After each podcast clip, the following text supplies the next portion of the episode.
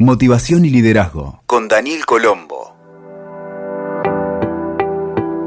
Hola amigos y amigas, ¿cómo están? Bienvenidos a este encuentro hoy con un tema súper especial. Vamos a estar hablando de algo que nos duele, que nos afecta a todos los que somos socialmente conscientes y es el tema de la pobreza. ¿A qué llamamos pobreza? ¿La pobreza es solamente una cuestión de dinero o es una cuestión estructural o es una cuestión de educación o es tal vez una cosa que tiene otro tipo de enfoques? Y para eso Hoy tengo como invitado a un especialista, una persona que viene de una extrema pobreza y que ha logrado salir, superar y hoy trabaja para superar la pobreza en el mundo de una manera muy particular. Y como me gusta su forma de explicar sus experiencias de vida, cómo lo ha transitado y cómo salió de ese entorno y hoy se dedica a ayudar a los que todavía están allí, quise invitarlo a este espacio para que lo compartamos juntos. Se trata de Daniel Cerezo. Daniel es músico, es psicólogo social, nació en 1982, creció en un barrio de recursos vulnerados. Siendo muy chico y de la mano de una fundación, conoció el valor de tener herramientas para salir adelante y poder compartirlas con otras personas. Trabajó para generar nuevos espacios de oportunidades y vínculos entre instituciones, comunidades y personas de distintos orígenes, a partir del concepto de que todos tenemos la capacidad para ser líderes de nuestro propio proyecto de vida, sea cual sea, el que vos quieras elegir. Fue coordinador del área de organización social y director de la Fundación Crear Vale la Pena, participó del programa Proyecto Líderes y trabajó como gerente de felicidad para la marca de alpargatas Paes. Hoy dirige Crecer Hacer y es director ejecutivo de la productora digital Custom. Daniel Cerezo comparte su visión sobre el liderazgo desde el servicio e invita a pensar un nuevo paradigma en la forma de liderar, propone un cambio de enfoque para conducir equipos con diversidad generacional y también cultural. Te animo a escuchar este podcast que aunque parezca duro el tema de la pobreza, estoy seguro que le vas a encontrar mucho, mucho sentido a estas perlas de sabiduría.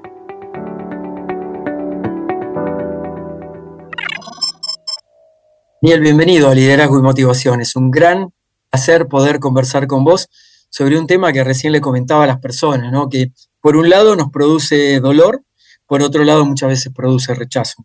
Hablar de la pobreza, ¿sí? ¿Cuál sería una definición de la pobreza según Daniel Cerezo? Primero, gracias por esta invitación. Y segundo, es, eh, para mí es ampliar la mirada, ¿no? Y romper un paradigma. Porque fíjate vos lo que dijiste, ¿no? Hablar de la pobreza nos produce dolor y rechazo. Cuando en realidad lo que nos tiene que producir son preguntas, eh, para mí desafíos, porque todo lo que te produce dolor y rechazo es como que no, ni siquiera la querés ver o mencionar, ¿no? Y hace mucho tiempo que yo vengo trabajando y lo primero es aceptar que esto es real y que esto existe, la pobreza, y que existen múltiples pobrezas. Entonces, lo primero es como, me encantó como arrancaste vos para poder concientizar a las personas de que la pobreza obviamente genera rechazo, genera dolor, pero también genera para mí desafíos, genera aprendizaje, genera em, para mí un montón de, esperanza, algo que generalmente tiene algo con un, significado negativo, ¿no? Bueno, ¿cómo encontrar la vuelta a eso? Así que para mí siempre generó un desafío em, y todo un aprendizaje poder hablar de este tema, ¿no? Daniel, y vos que sos una persona que surgió a partir de la pobreza o más allá de la pobreza, me encantaría que puedas sintetizar en pocos segundos o pocos minutos eh, parte de tu historia, para que las personas sepan que está hablando alguien que sabe por haberlo vivido, ¿no? No sos un teórico de la pobreza.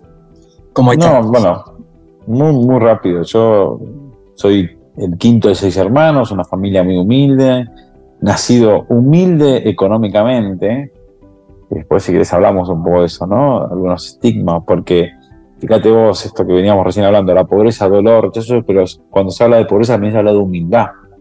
Y la humildad es una característica, ¿no? Una familia humilde. ¿Qué significa una familia humilde? Y la humildad es uno de los valores más grandes que tiene el ser humano.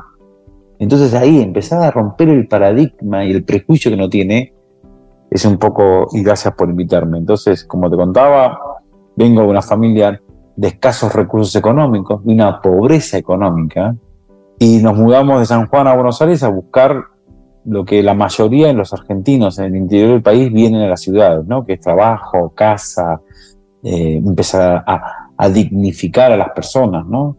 Y encontramos todo lo contrario, y eso hizo que nos supimos un terreno en medio de un barrio, denominado una villa de emergencia, en Boulogne, y a partir de ahí empecé a vivir y empecé a conocer la pobreza económica, la viví, la sentí, la, las, la, me alimentó durante muchos años eso que fue la pobreza económica, sentirme una persona pobre en la sociedad.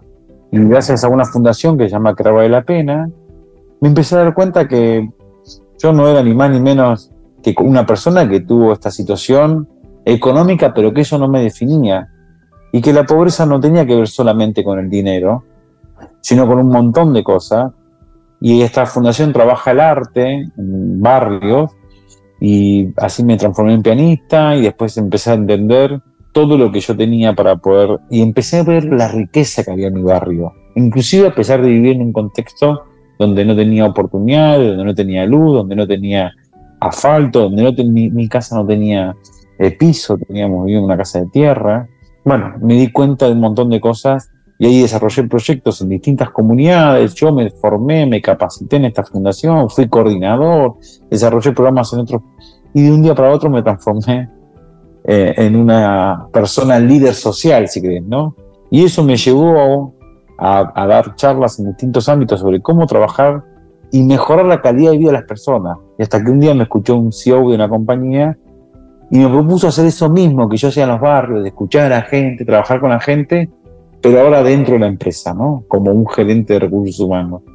Y ahí me di cuenta de toda la pobreza que existía en el sector privado y así fue que me transformé en el primer gerente de bienestar y de felicidad en, el sector privado y eso me llevó hoy a ser un empresario. Tengo una compañía que se llama Creer Hacer, donde desarrollamos proyectos para mejorar la calidad de vida de las personas en cualquier contexto y en cualquier organización, ya sea en un barrio, en una cárcel, en las escuelas o en el sector privado o en el Estado, digamos, ¿no?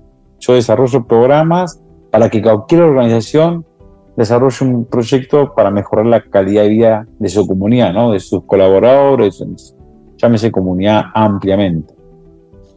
Daniel, mencionaste felicidad, mencionaste bienestar. ¿Hay alguna diferencia entre estas dos palabras, estos dos conceptos que a veces se utilizan como sinónimos? Sí, yo creo que la felicidad hay tiene muchas definiciones, ¿no? Mi definición es que es una decisión y es intrínseca la felicidad. Distintas personas tienen distintas formas de ser felices. Yo creo que hay tantos conceptos como tantas personas hay en el mundo, pero es intrínseca, es de uno. La felicidad a mí me hace feliz distintas cosas y, y a vos te puede hacer feliz otra cosa, ¿no?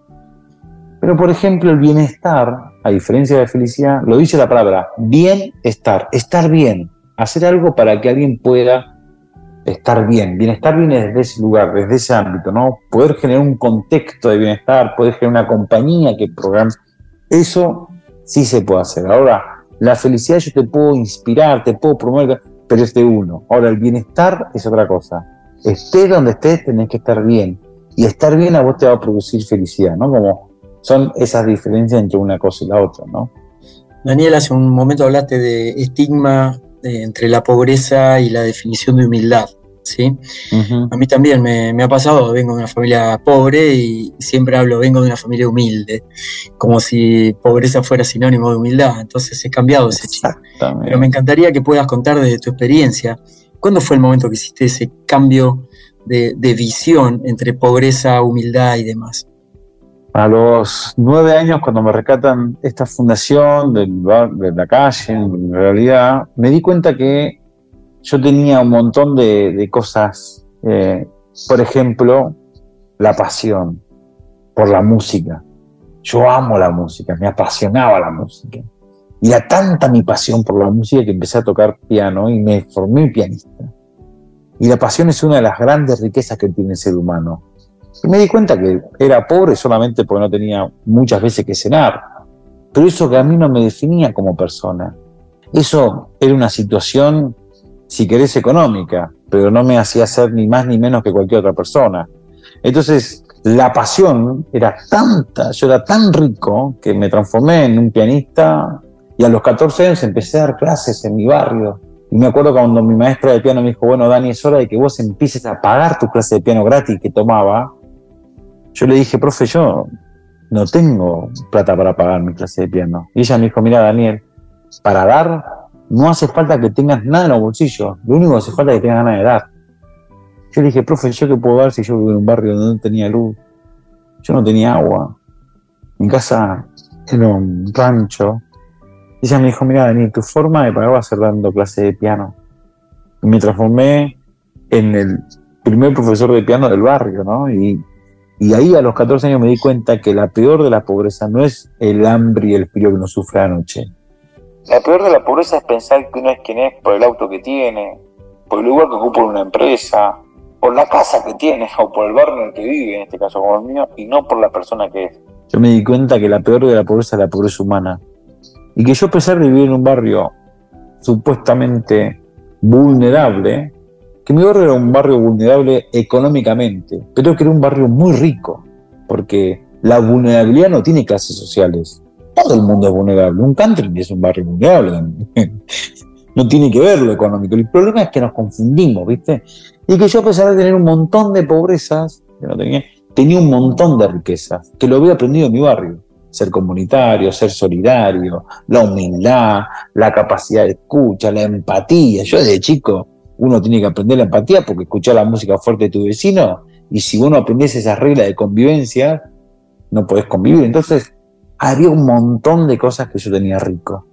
Y eso a mí me llevó a ser una persona que entendió desde muy chico que existen múltiples pobrezas y múltiples riquezas.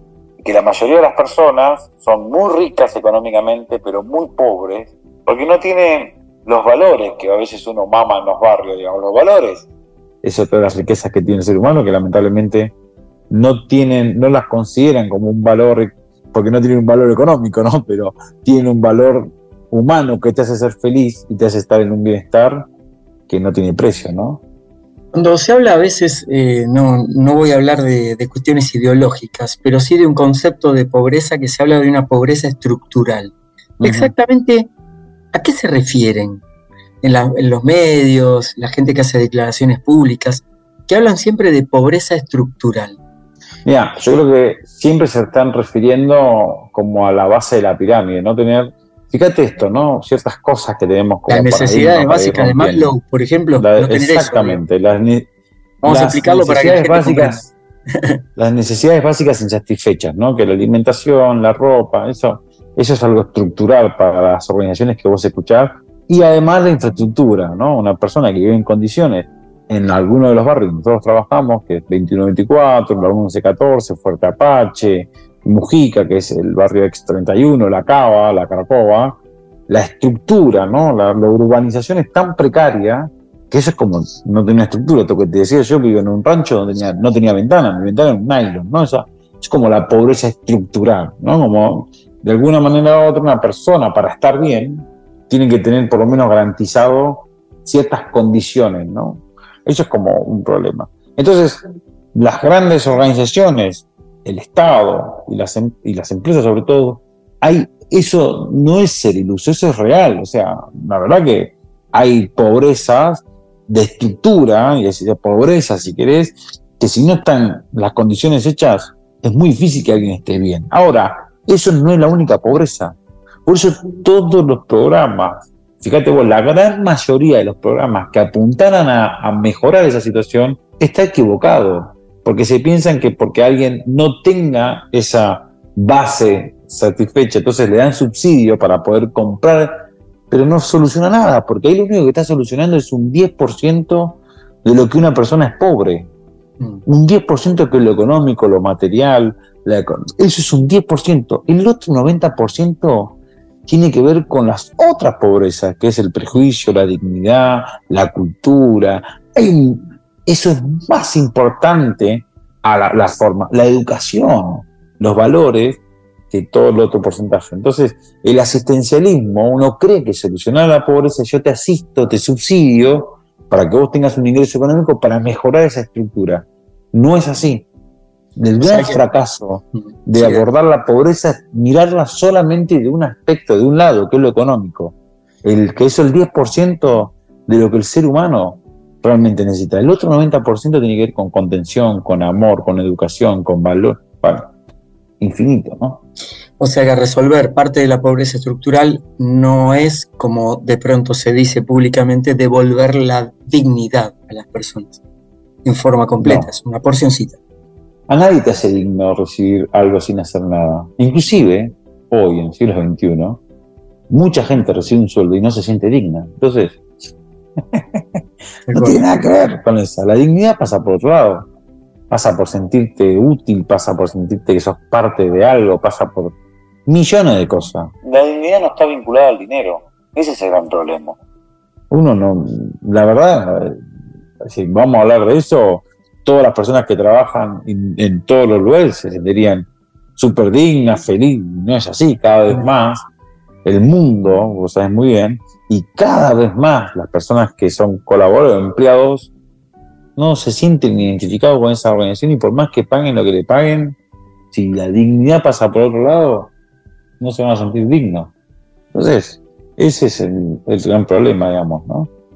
Daniel, una realidad que probablemente viviste de chico es el tema del estigma de la pobreza asociada a la delincuencia o, las drogas y demás. ¿Cuál es tu visión de eso? Sí, eso es así, digamos, ¿no? Una persona cuando está en esa situación, pero no tiene que ver con, de vuelta, no tiene que ver con la pobreza económica, tiene que ver con la pobreza humana, porque si no, las personas multimillonarias no serían adictos. Los famosos de Hollywood no se morirían por un tema de adicciones y por sobredosis, ¿no? Nuestro querido, y te puedo mencionar personas lamentablemente referentes, próceres nuestros, nuestro querido Maradona, un tipo que nunca en su riqueza encontró su verdadera riqueza.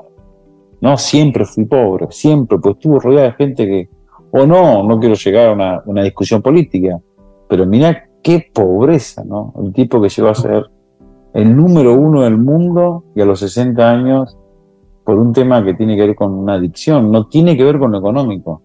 Y lamentablemente eso es mirar un solo lado de la sociedad y pensar que la solución y la delincuencia y la violencia asumida al tema del alcohol y las adicciones en tema de la droga tiene que ver con los escasos recursos económicos. Y no. Tiene que ver con no sentirse digno, con no tener un proyecto de vida, tiene que ver con el otro 90% que te decía yo, cuando uno es pobre realmente. Y obviamente que es más visible en los barrios más pobres económicamente, porque en los barrios de riqueza económicamente está más oculto, o se ven menos, o tienen tratamiento, tienen tantos recursos económicos que lo pueden ocultar. Y sin embargo, así todo, no lo pueden solucionar. Pero acá no se trata justamente de la situación económica, tiene que ver con el ser humano, el ser humano. Si vos no tenés tu ser fuerte y demás, cualquier adicción te hace que vos estés, eh, digamos, no se siente, digamos, una persona satisfecha con su vida propia. Bueno, la adicción cumple ese, ese rol, digamos, ¿no? Cualquier tipo de adicción. Y obviamente que es más visto en los barrios donde nosotros trabajamos. Es tal cual, es así. Pero realmente mm, es, no, no tengo la estadística real, pero realmente es un tema, te diría, casi de porcentajes iguales, la misma cantidad que consume, que genera violencia, que tiene un problema en los barrios, es la misma cantidad de gente que tiene la solucionada la vida, pero bueno, está mucho más oculto, digamos, ¿no? Entonces, mi mirada a eso es que vamos hacia un mundo cada vez más deshumano. Y esto es real, no, no, estoy inventando, esto ya se sabe, estamos en el siglo donde todo justamente se comporta. Ahora, bueno, ¿dónde es más visible? Los delincuentes tenemos referentes políticos delincuentes, tenemos corruptos, tenemos la corrupción, es parte de nuestra lamentablemente cultura. Nadie habla justamente, obviamente es más visible un pibe que sale de los barrios, que tuvo, no 10, 100 veces menos oportunidades que alguien que sí lo tuvo con estudio y demás, eso viene con los valores. Y vuelta a lo mismo, Dani. La pobreza no tiene que ver solamente con lo económico, tiene que ver con un montón de otras cosas. Los valores, si uno no mama sus valores y esté donde esté, ya sea en un barrio o en una banca como diputado, senador o presidente de la nación, o como si no tiene los o como empresario, si no tiene los valores de la no corrupción y hacer las cosas bien, en cuanto tenga la oportunidad va a hacer las cosas mal. Entonces, eso es un poco la hipocresía de esta sociedad, ¿no? Pensar que todo lo malo está vinculado a la pobreza económica, porque no detectan que existen otras pobrezas, ¿no? Daniel, ¿existe también un estigma desde el lado de las poblaciones vulneradas hacia las personas con oportunidades y riqueza? Sí, claramente que sí. ¿Cuál es el estigma? Siempre. Y el estigma es, eh, que también no tengo ningún problema, yo lo he vivido, lo he sentido hasta que me di cuenta que era todo lo contrario. A uno le, hacen creer, y fíjate vos, durante mucho tiempo y en los últimos años, sobre todo en los, estos últimos años, hablando de la grieta, ¿no? La grieta, la famosa grieta no, si no es consciente, no se forma, no tiene la capacidad de la empatía, no tiene la capacidad de, poder abordar todas estas pobrezas que nos, hacen ser humanos, cae en ese discurso, si querés, eh, vacío de contexto, solamente en ese discurso de vivir, reinar. Ahora, cuando uno se da cuenta de que la grieta realmente existe, lo único que hay que hacer son puentes para poder cruzarlo, pero vos podés opinar y inclusive te puede apasionar un equipo de fútbol a mi otro. O sea que la las diferencias siempre están. De hecho, ser distintos. Ahora, el problema es cuántos puentes están construidos para poder vincularnos, dialogarlos. Sí que existe, claramente que existe el prejuicio sea bueno, la gente que tiene plata le importa nada, entonces, o los empresarios que ganan fortuna de plata y que no tienen en cuenta las comunidades. Vos me digas, no, pero eso no es verdad. Y en cierta parte es verdad, como en cierta parte no. Hay un montón de empresarios que le preocupa y un montón de políticos que hacen las cosas muy bien, pero lamentablemente la balanza está desequilibrada. Lo mismo pasa en los barrios. Hay mucha gente trabajadora, honesta, hay mucha gente que no, que es delincuente y que... Y sí, es verdad, de los dos lados. Acá el problema es dónde existen organizaciones, y acá un, poco como la mía, que logre que esto dialoguen, se vinculen, trabajen en conjunto y no desde un lado de te vengo a pedir y yo te vengo a dar porque yo soy el que tiene plata. Fíjate vos, la palabra inclusión social. Los grandes políticos, las grandes empresas piensan proyectos de inclusión social. Está mal pensado. Porque ¿quién es la sociedad? ¿Quién se puede sentir parte de la sociedad para decir que alguien porque es pobre o porque tiene una discapacidad o porque vive en un barrio no es parte de la sociedad? ¿Quién incluye a quién? La palabra inclusión social ya es desde la exclusión, ya me está discriminando. A mí me, me cansé de trabajar con relaciones y con empresas y con Estado que hablen de inclusión social. Bueno, vamos a trabajar con Dani para armar un proyecto de inclusión social. Y yo, perdón, ¿en qué momento no soy parte? ¿En qué momento desde que nací? ¿Solamente porque vine a un barrio pobre económicamente, supuestamente? ¿O porque no tengo estudios, no soy parte de esta sociedad? Por eso yo hablo de transformar la sociedad. Yo no quiero que me incluyan. Yo soy parte de esta sociedad. Yo, yo quiero transformar la sociedad en la que vivimos. Porque mientras sigamos hablando de inclusión social, seguimos hablando de la exclusión. Ya la palabra inclusión social es excluyente, te excluyo. Porque yo estoy de parte de la sociedad, porque yo supuestamente estoy bien, no reconozco ninguna pobreza mía y vení, te invito a que seas parte de mi sociedad. Entonces, para que seas parte de esta sociedad tenés que tener guita, entonces te subsidio, mentira. Para que seas parte de esta sociedad te tengo que conseguir un trabajo, mentira. Entonces, todo está mal, está mal pensado, porque ya desde la raíz se lo ve con una sola óptica, digamos, ¿no? Y estás viendo el árbol y no el bosque, y ese es el gran problema, ¿no? Daniel, has tenido oportunidad de recorrer muchos países, muchas experiencias en distintos lugares. Me encantaría preguntarte si has visto algo parecido de este concepto de pobreza en otras regiones, que no sea en América Latina, o incluso en, en Colombia, que estuviste algún tiempo trabajando por ahí, has estado en Estados Unidos, en Europa. Entonces quería saber cuál es tu visión. ¿Es algo que lo ves como a nivel global o hay sectores donde está este concepto de pobreza mucho más marcado? Mira, En Latinoamérica, que conocí toda Latinoamérica, hay espacios donde es admirable cómo trabajan este concepto, como por ejemplo en Medellín, el caso Comuna 13, donde entendieron que una comuna como la Comunidad 13, que es una especie de falabela, embellecerla, le pusieron escaleras mecánicas, dignificaron esa comunidad. La dignificaron hoy en esa comunidad, que es una comunidad altamente violenta, asumido por, la por las drogas, por la, hoy es una referencia en el mundo del turismo y logró embellecer esa comunidad que supuestamente era pobre. Hoy es una de las comunidades más ricas, pero no por el nivel económico que maneja por el PBE, sino porque pasan 7.000 turistas todos los fines de semana de distintas partes del mundo. Ese es un modelo de decir, ah, wow, increíble lo que logró. y generan como un impacto ahí, ¿no? Y genera un impacto terrible. Ese fue el proyecto en el, que, en, que, llevó adelante Jorge Melguizo, ¿verdad? Sí, exactamente. Entre otros. es uno de los programas impresionantes. Después eh, yo he estado eh, en Europa, donde se piensa justamente un trabajo alucinante sobre cómo trabajar en Francia, cómo trabajar en los contextos más vulnerables, generando educación y trabajando y protegiendo justamente a las familias de los barrios.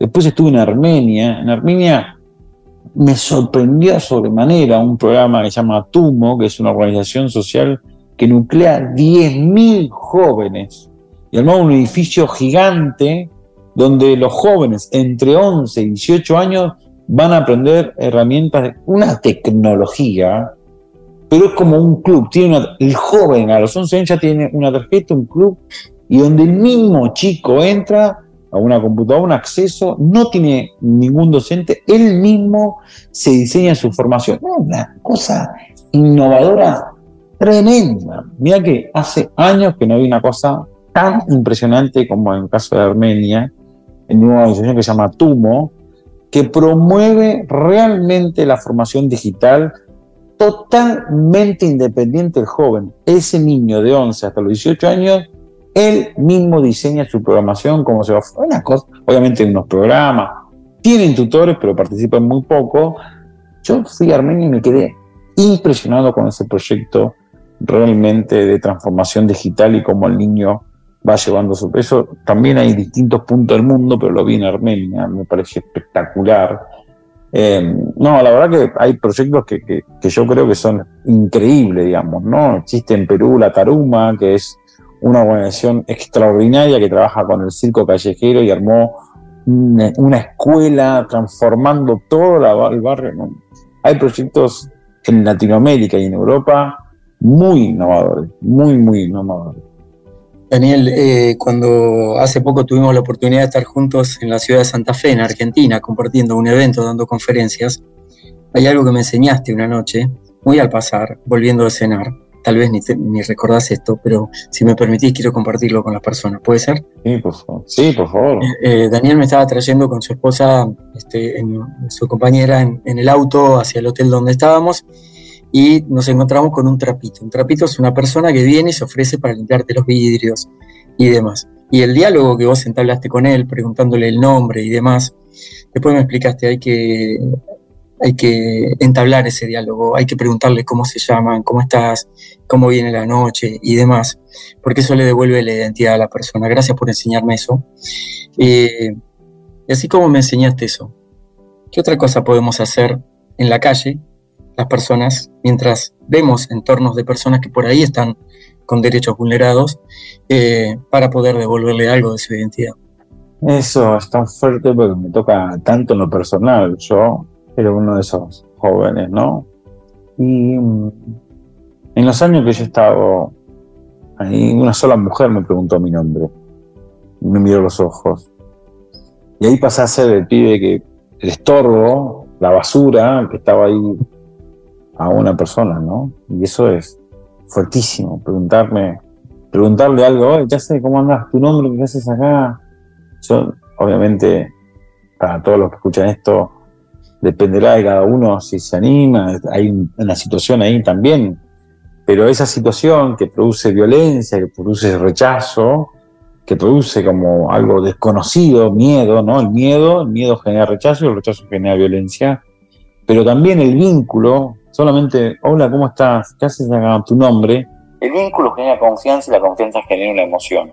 Amor, empatía, lo que sea. Y eso un poco lo que yo recomiendo. No es lo mismo si esa persona estaba ofreciendo su trabajo, digno o no digno, pero estaba ofreciendo su trabajo que era limpiarnos los vidrios. Eso para mí es digno. Y yo sabes lo sentir digno, su nombre.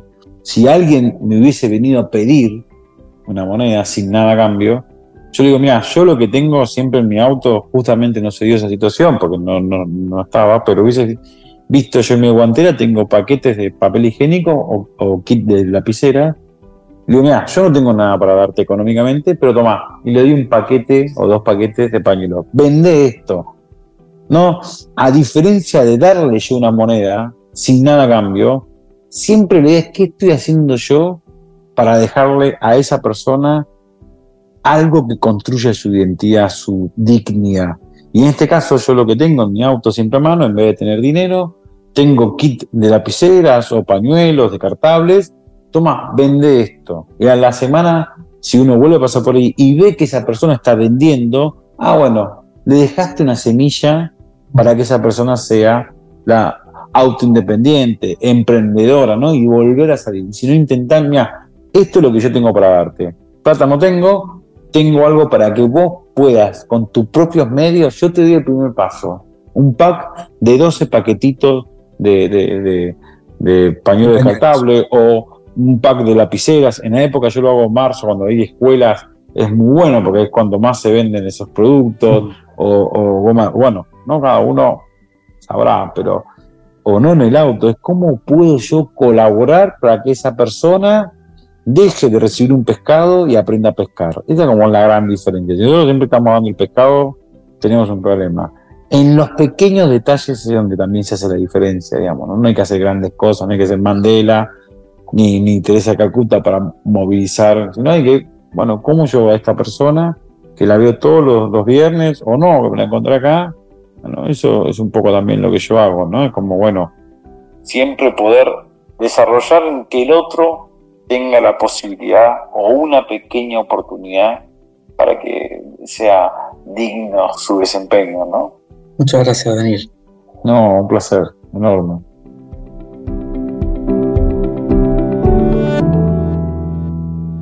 Escuchaste Motivación y Liderazgo con Daniel Colombo. WeToker. Sumamos las partes.